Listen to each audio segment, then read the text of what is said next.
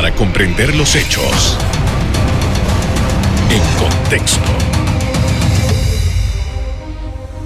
Muy buenas noches, sean todos bienvenidos y ahora, para comprender las noticias, las pondremos en contexto.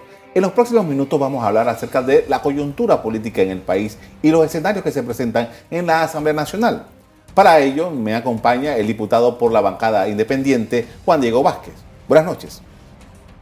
¿Cómo está? Buenas noches, un placer saludarle. Gracias por aceptar nuestra invitación. Queríamos hablar en primer lugar porque está el tema caliente todavía, la aprobación de un proyecto de ley que le permitiría a la rectora de la, Universidad Autónoma de Chiriquí eh, permanecer, eh, reelegirse. Usted ha hecho algunas observaciones sobre eso. ¿Qué visión tiene sobre lo que ha ocurrido?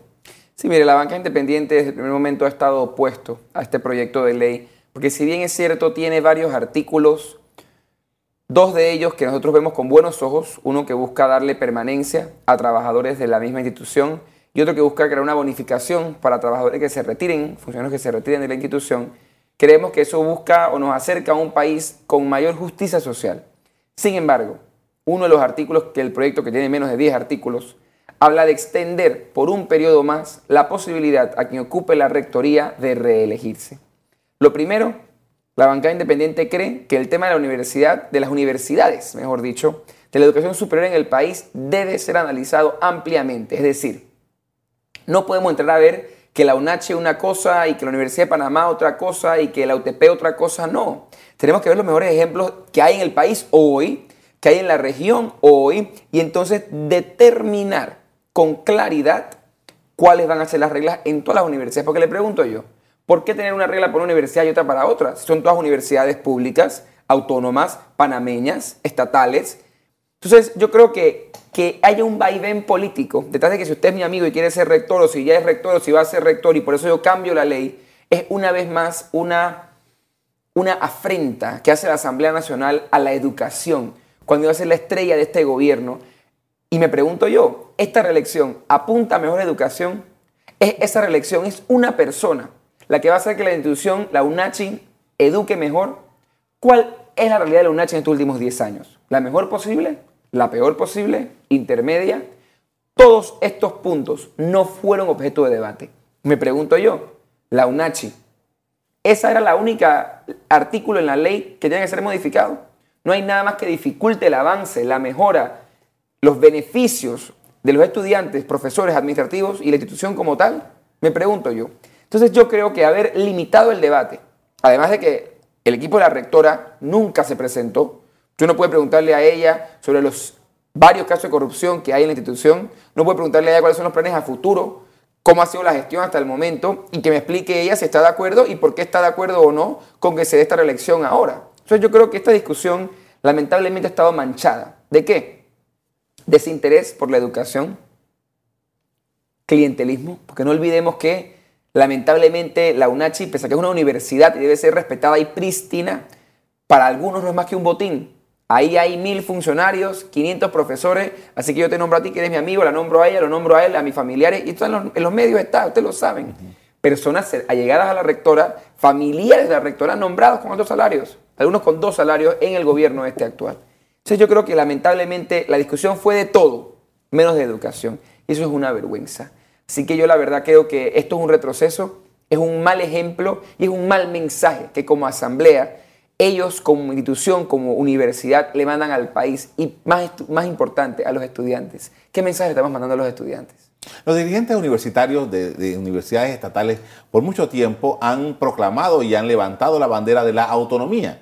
Eh, esto que usted plantea de hacer una, ley que sea la que eh, ampare a todas las universidades, ¿no chocaría con esas eh, o esos criterios que hay en estas universidades? Los términos de reelección y de elección de los rectores están considerados en la ley y los diputados somos los encargados de cambiar la ley. Pero es que ahí usted ha dado con el clavo. ¿Cómo no se golpea la autonomía? Conversando. Oiga, venga acá. ¿Qué es lo que nos conviene a todos como comunidad universitaria? Lo que, no puede, lo que no puede darse, que se está dando, es que como en la Universidad de Panamá, el que está me cae bien o el que está me cae bien, yo permito la reelección. Ah, pero en Udelas no me cae bien, no la permito. En UNACHI, ahora que me cae bien, la permito. Oiga, hoy acabamos de aprobar en segundo debate un proyecto de ley para la creación de la Universidad de los Pueblos Indígenas, que me parece excelente, Pero yo pregunto, ¿por qué en esa ley pusimos una reelección nada más? Se acabamos a aprobar que una H son dos.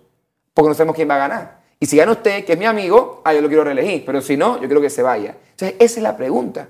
Y lo que tiene que la Asamblea diferenciarse es que pues, la universidad no puede haber en este país, o no debe haber en este país. Que la UNACHI sea la mejor y la Universidad de Panamá esté atrás y la UTP en el medio, pues, son ejemplos hipotéticos.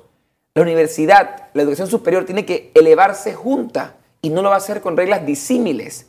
La atención, la discusión, la forma de interactuar tiene que ser la misma. Eso usted me decía, grupos estudiantiles. Yo lamentablemente no vi grupos estudiantiles en la asamblea y no por culpa de ellos. La asamblea no creó el escenario, no dio las circunstancias para que las personas que tenían que participar participaran. ¿Quiénes? Los docentes, que sacaron un comunicado, un grupo de docentes, una asociación de docentes, la asociación de docentes, y se no estaba de acuerdo. ¿Por qué no tomamos eso en cuenta? ¿Qué piensan los estudiantes organizados? ¿Están de acuerdo o no están de acuerdo? Mientras conversamos hay protestas en Chiriquí. Entonces me pregunto yo, una ley que está pensada, dicen los proponentes, para mejorar la educación en Chiriquí, para mejorar Chiriquí, es la que causa protestas. Yo no estoy de acuerdo con eso. Y mientras tanto, entonces, el rol de la Asamblea una vez más queda en entredicho en, todo esto. ¿Qué es lo que a mí más me duele? Porque mire, estos son los mensajes que, estos son los mensajes que mandamos como Asamblea del país de que no escuchamos a la ciudadanía, de que hacemos lo que nos dé la gana, de que a veces no nos importa. Y lo más delicado es que llegan a la vez que hay panameños influyentes diciendo que eso hay que cerrarlo. ¿Y por qué lo digo? Porque yo estoy aquí como un crítico de la Asamblea en este tema de la elección de la UNACHI y de cómo se llevó el debate. Pero soy diputado. Soy un orgulloso diputado. Porque soy diputado porque yo luché por ese puesto, porque entiendo el valor que tiene en una democracia, en una república. Y que en vez de nosotros como diputados defender al órgano en el que creo como órgano, como institución, y en vez de lo que hagamos es corrupción, clientelismo, planillas, promotores comunales, aprobar la UNACHI, entonces hasta yo pienso, ¿será que a veces sí es mejor cerrarla? Pero tenemos que defender la democracia y por eso la clave cuál es? No es cerrar la asamblea, sino sacar a las malas unidades que se toman el poder y buscar a mejores personas. Vamos a seguir hablando de esto después del cambio comercial porque eh, está planteado el tema acerca de cómo en las circunstancias actuales la democracia tiene que ver el 2024. Ya regresamos.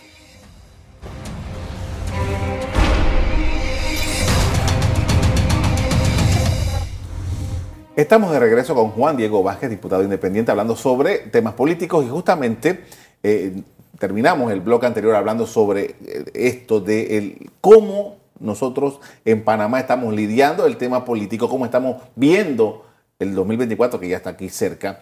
Pero hay toda una discusión acerca de eh, el valor del candidato independiente, el valor de la propuesta independiente, el valor de los partidos políticos que, nuevos frente a los partidos tradicionales. Hay toda una efervescencia hace poco con este tema.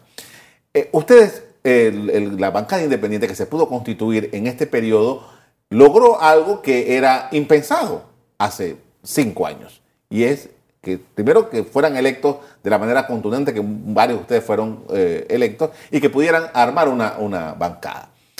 Esta circunstancia quizás no siempre sea así, ¿Cuál es la perspectiva suya? ¿Qué es lo que nosotros tenemos que estar viendo o cómo usted está viendo el escenario actual frente a lo que eh, acabo de, plantear?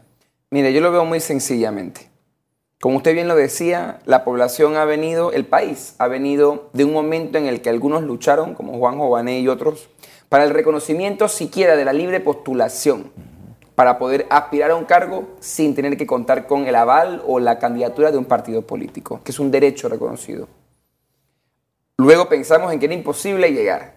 Y personas cercanas a partidos políticos llegaron, no siendo, digamos, verdaderamente ajenos a los partidos, a esos puestos a través de la libre postulación. Luego tuvimos el caso, tal vez, el, primero más cercano a esa realidad, con Ana Matilde Gómez, que llega a la Asamblea como una diputada libre postulación, con una cantidad importante de votos en su circuito, y que entra a la Asamblea libre postulación y sale de la Asamblea Libre Postulación, siendo la primera que lo hace. Y con ese ejemplo, la ciudadanía vio una forma diferente de hacer política, existe, es posible. Y la ciudadanía empezó, alguna, a gustarle esa propuesta. De ahí surgimos no solamente cinco, porque cinco estamos en la asamblea, pero surgieron decenas, cientos de candidatos a nivel nacional que buscaron diferentes cargos de elección popular entre esos diputados para poder cambiar la forma de hacer las cosas y demostrar una cosa muy importante. Hay alternativas. Si usted no le gusta el PRD, no le gusta el panameísmo, no le gusta el CD, no le gusta el Molirena, los partidos que existen, hay una opción de que una persona que no está en un partido político, como la mitad de este país, que no está en un partido político, usted pueda verlo en la papeleta, pueda darle la oportunidad, si le gusta pueda votar por él y esa persona pueda ganar. Como usted lo ha dicho, lo que era impensable ahora es real. Cinco diputados en la Asamblea, por primera vez una bancada. Yo tuve el honor de ser el primer jefe de, jefe de esa bancada. Y ahora la ciudadanía que ve, esta gente como que ha dado resultado. Y lo que se siente en la calle, eso lo digo yo que estoy en la calle todo el tiempo, la gente está contenta con gran parte de la labor. No somos perfectos, no lo pretendemos ser, pero están contentos porque hemos mostrado que sin esas jugosas planillas, sin beneficios ni privilegios, con respeto y preparación, el país puede ver buenas propuestas, puede ver un buen debate, puede ver un buen rol de un diputado y seguimos siendo accesibles cerca de la gente. ¿Qué quiere la gente ahora? Pienso yo, más de esto, más de esto. ¿Cómo se logra?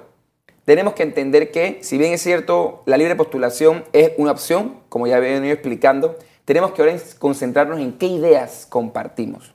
Porque los cinco que llegamos ahí, llegamos uno por allá, otro por acá, otro por allá, otro por allá. Lo que sería ideal ahora es ponernos de acuerdo, los que estamos ahí, ojalá todos, si es posible, y los que están afuera esperando entrar o que quieren apoyar a que entre más gente, y decir, bueno, hay 10 temas. En dos no tenemos acuerdo, pero en ocho tenemos acuerdo. Peleemos por estos ocho. ¿Qué, ¿Qué deben ser? Salud, anticorrupción, educación, seguridad, todo el tema este del precio de los medicamentos, y por ahí me puedo seguir. Y en esos temas, luchar en conjunto. Y decir, bueno, yo estoy acá en San Miguelito, usted está allá en Panamá, usted en la comarca, usted en Chiriquí, usted en Darién, pero en estos cinco temas, desde ya les decimos al país, vamos de acuerdo y demostrarle al país que se puede llevar una fuerza, más que independiente, nueva, más que nueva, buena, y que así pueda el país ver diferentes dirigentes políticos, porque al final, yo tengo colegas que tienen 30, 25 y 35 años allí, y no que me duele que estén allí, sino que han hecho. Preguntémonos de verdad qué han hecho. Ahora, un poco, ustedes son una bancaria minoritaria. Así es. Son contestatarios, están, están eh, manifestando su accionar. Haciendo el trabajo. Bien, pero eh, eh, ¿cómo se pasa de eso a tener un peso específico dentro de la Asamblea? Bueno, es sencillo. Mira, yo creo que en gran medida el trabajo que se hace es demostrar, estando yo aquí sentado yo y le agradezco el espacio, que hay algo diferente. Y como le, y como le planteo, la gente que antes pensaba que era imposible, ¿usted sabe cuánta gente me decía a mí que era imposible que yo ganara? Tal vez la mayoría de los que hablaba. Y ahí está el resultado. Ahora la gente que vio que es posible, solo con que ganáramos, porque cuando ganamos lo hicimos posible. Ahora con el trabajo, la gente no solamente sabe que es posible, sino que le gusta más. Entonces el trabajo es ahora transformar ese sentimiento, ese cariño que nos tienen algunos, ese respeto, en apoyo a quién? A nuevas y mejores figuras. Hay mucha más gente, igual a lo mejor que yo allá afuera. Queremos es sumarlas a este esfuerzo. Estamos hablando, en este caso, de la Asamblea Nacional, llegar a la Asamblea Nacional. Eh, pero, eh, por ejemplo, ustedes mismos han reclamado en las reformas electorales que el sistema que permite, eh, que, o más bien que dificulta a personas independientes llegar a la libre postulación, sí, se mantiene intacto. ¿Cómo luchan con eso? Definitivamente es un riesgo lo que sí le digo es que en política, tal vez en la vida, por ponerme histórico y romántico, pero en política no hay conquistas que no tomen esfuerzo y que no tomen vencer al poder. ¿Cómo se rompió la esclavitud? ¿Cómo lograron las mujeres los derechos a votar en Panamá y en el mundo? ¿Cómo se han logrado distintas conquistas? ¿Cómo se logró que hubiese libre postulación? Con pelea contra el sistema, enfrentándose. Entonces yo creo que ahora el ejercicio es ese. ¿Qué es más difícil? Sí. Que tal vez sea un poco menos difícil que la vez anterior, yo creo que sí. Que la clave es hacerlo dentro de todo en equipo también. ¿Qué significa esto? Que para poder enfrentarnos a la fuerza que ahora conocemos y que ahora nos ve y nos reconoce, tenemos que saber lo que estamos haciendo, organizarnos y pensar. De nuevo, es difícil, pero claro que es posible. Y esto implicaría también un esfuerzo eh, de, llegar a la presidencia de la República con, una, con, con esos ocho temas, como dice el plantea. Yo pienso que por supuesto. El que no aspira a que el presidente o presidenta de la República sea alguien que quiere resolver el país, yo creo que se equivoca. Y yo te lo digo con mucha honestidad. Yo no pretendo una figura con la que yo diga, ¿a qué piensa igualito a mí? Eso es mentira. Para ver a alguien que me dice igual que usted, mírese en el espejo. De lo contrario, pidamos democracia, que es que tengo que entender que usted es bueno, yo soy bueno, pero en algunos temas no estamos a estar de acuerdo. Y debatirlos y dialogarlos pensando en el país. ¿Yo qué espero? Que surjan figuras independientes y de partidos políticos. Porque entre más opciones, mejor uno decide. Además que ahora, como decimos, uno vota por quién? Por el menos peor. Yo no quiero seguir votando por el menos peor. Quiero votar por el mejor entre los buenos. Por eso el reto no es solamente a que los libres de postulación se vinculen, sino que los partidos, los de siempre, en el que lo veo duro, y sobre todo los nuevos, busquen figuras nuevas y buenas que quieran comprometerse, al menos en esos ocho puntos que le digo, para transformar al país. Con esto vamos a hacer una pausa para comerciales. Al regreso seguimos hablando sobre temas políticos con el diputado Juan Diego Vázquez. Ya regresamos.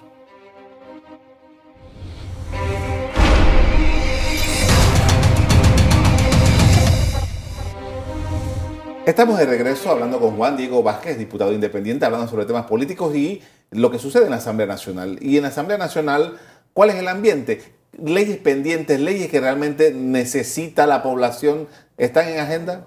Mire, si usted me pregunta a mí, la Asamblea ha aprobado una serie de leyes importantes, otras leyes que yo no he estado de acuerdo, y tiene todavía en el tintero varias cosas que tiene que ver.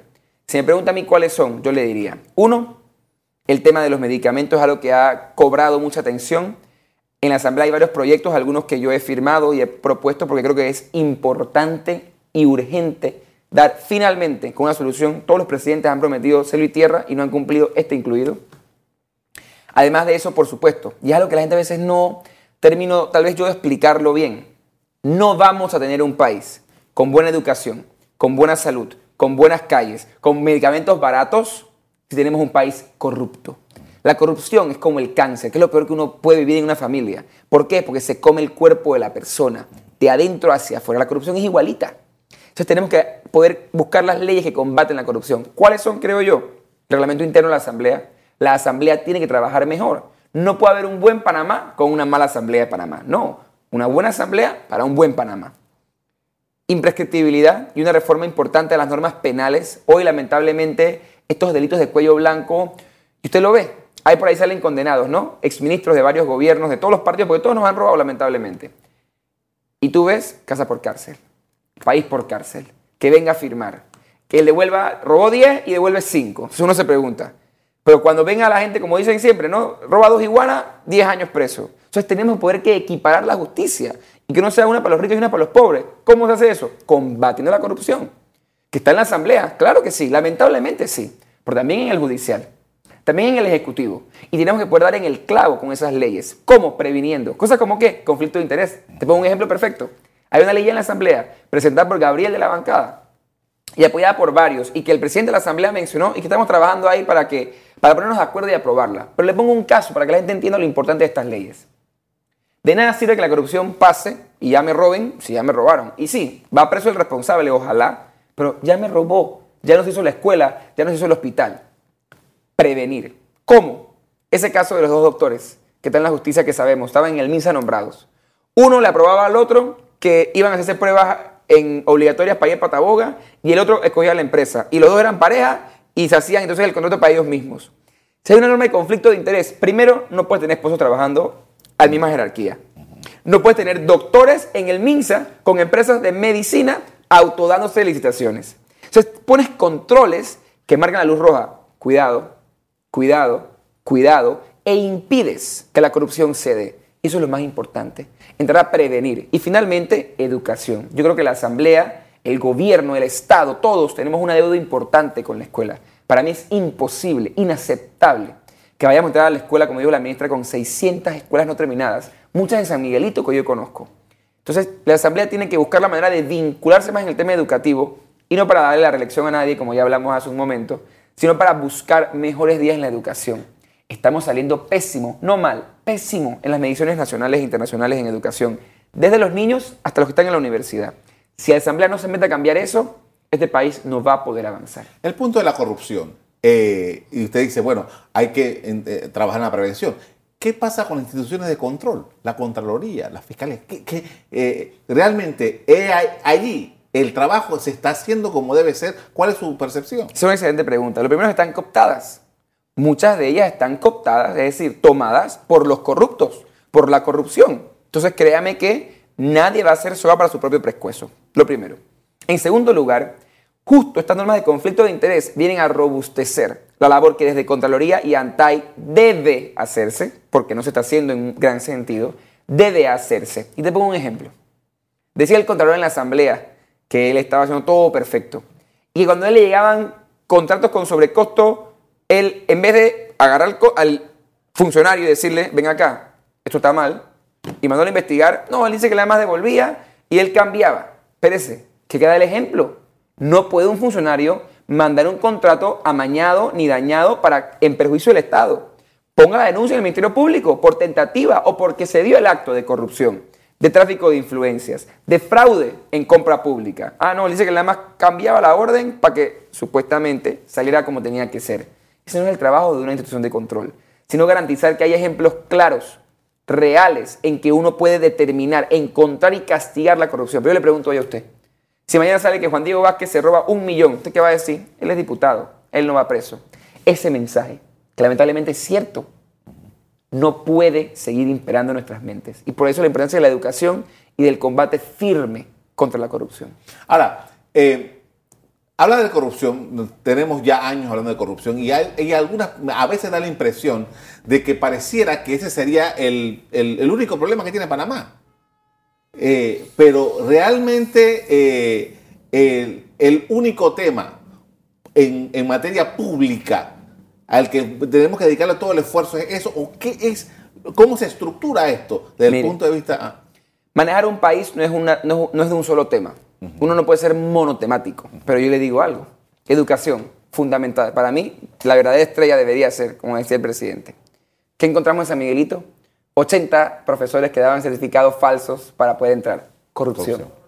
Nos llama alguien, ah, no, es que, un ejemplo, la directora regional dejó entrar a su prima con un puntaje más bajo y una mala profesora llega a dar clase y jode a los niños que están aprendiendo. ¿Qué es? Corrupción. Un problema educativo, pero a través de qué? Corrupción. En el seguro. Ah, no, que no hay plata para el hospital y Ciudad de la Salud. ¿Cuál es el problema? Corrupción. ¿Sabes qué le quiero decir? Claro que no. La corrupción no es el único problema pero es uno que tiene que ser atacado para poder abordar las soluciones reales en el resto. La corrupción es como un, como un cáncer. ¿Qué, ¿Qué hace? La tubería por la que van a pasar los buenos proyectos y el dinero. La corrupción les hace huecos. Y no importa que pongas el mejor plan, que inyectes todo el recurso, si hay esos huecos de la corrupción, no va a pasar. Ni en este gobierno, ni en el anterior, ni en los que vengan. Tenemos que poder combatir la corrupción y, por supuesto, acompañarla de planes y programas estudiados verdaderas políticas públicas en educación, en salud, en seguridad, para comenzar y de ahí poder empujar a la ciudadanía a sacarnos, uno, de la ola enorme de desempleo y dos, un país educado es un país sobresaliente. Ahora, eso nos trae de nuevo a lo que hablábamos hace un rato. O sea, la ciudadanía al final tiene la llave de esto, con, con las personas que elige para estos cargos. De acuerdo. Eh, la ciudadanía está en esa en, esa línea de pensamiento o realmente la fórmula eh, clientelar que ha, surgido y que, eh, y que se ha mantenido por tantos años sigue siendo la que domina la escena. Primero que todo, el clientelismo no es más que una forma más de corrupción, en la que una persona corrupta se hace de plata pública, la transforma en bolsas de comida y te las da a ti para que tú le des su voto. Y eso es gravísimo. Pero aquí el problema no es necesariamente la gente. Claro, el ciudadano, mis jefes, son los que tienen que asegurar que cuando escojan, escojan bien, para después no estar llorando por corrupción o porque no se dan las cosas que esperan. Sin embargo, yo le digo algo. ¿Cómo entendemos en el segundo país más desigual de la región, comparado con Haití en desigualdad? Donde en San Miguelito, aquí a 10 minutos de aquí, hay pobreza extrema. ¿Cómo yo le digo a esa persona, no, que se preocupe por la educación, pero si lo que quiere es ver cómo come mañana? Entonces tenemos que poder atender los problemas reales para, que, para exigirle al ciudadano, ah, no, piensa en el futuro, piensa en la educación, piensa en la salud. Y eso es lo que los políticos nos están quitando hasta el momento. Los politiqueros, la esperanza. Por eso no podemos perderla, de seguir educando a la gente, de demostrar, y creo que es lo que hemos hecho nosotros, le repito, que se puede hacer bien, que hay mejores opciones y que mejores opciones tienen mejores resultados. Porque si no, es como hasta ahora, pan para hoy y hambre para mañana. La política de Panamá eh, se, se- se la está jugando todas en esta elección que viene en el 2024. No la política, el país, la democracia, la república que conocemos. Porque si en el 24 nos equivocamos, o en el mismo 24 montamos a un corrupto, o a un dictador, o a un maleante, o producto de montar a alguien malo en el 24, no llegamos al 29 a una elección justa, sino lo que hemos visto en la región, dictaduras, autoritarismos, cierre de asambleas, cierre de órganos judiciales y una persona tomarse el poder de nuevo. Y eso yo no lo viví aquí en Panamá, pero usted sí y mucha gente igual y no nos conviene. Entonces tenemos que ser muy serios, muy inteligentes y no dejarnos confundir por los que ya nos han robado, que quieren volver a robar, ni por los que quieren venir a robar nuevos, sino ver la mejor opción, quién construye hacia el futuro y en quién de verdad podemos confiar, no quien dice lo que queremos escuchar, porque yo lo puedo decir, es muy bonito, yo quiero que usted tenga plata, quiero que tenga trabajo, quiero que tenga seguro social de dos mil dólares toda la vida, quiero que sus hijos vayan a escuela privada y vayan a estudiar afuera, ¿cómo lo voy a hacer? Eso hay que preguntar. Y entender también que en un país golpeado por la pandemia, las posibilidades existen, pero no son infinitas. No nos debemos mentir más, porque sí nos estamos jugando el futuro, no de la política. Políticos va a haber, lamentablemente, toda la vida. Lo que puede no haber es este país tan bello que tenemos que cuidar. Le agradezco mucho, eh, diputado, por habernos acompañado esta noche y para hablar de este tema. Muy amable. A la orden siempre, cuídense. A ustedes también les agradezco de habernos sintonizado. Los invito para que sigan en sintonía de EcoTV. Buenas noches.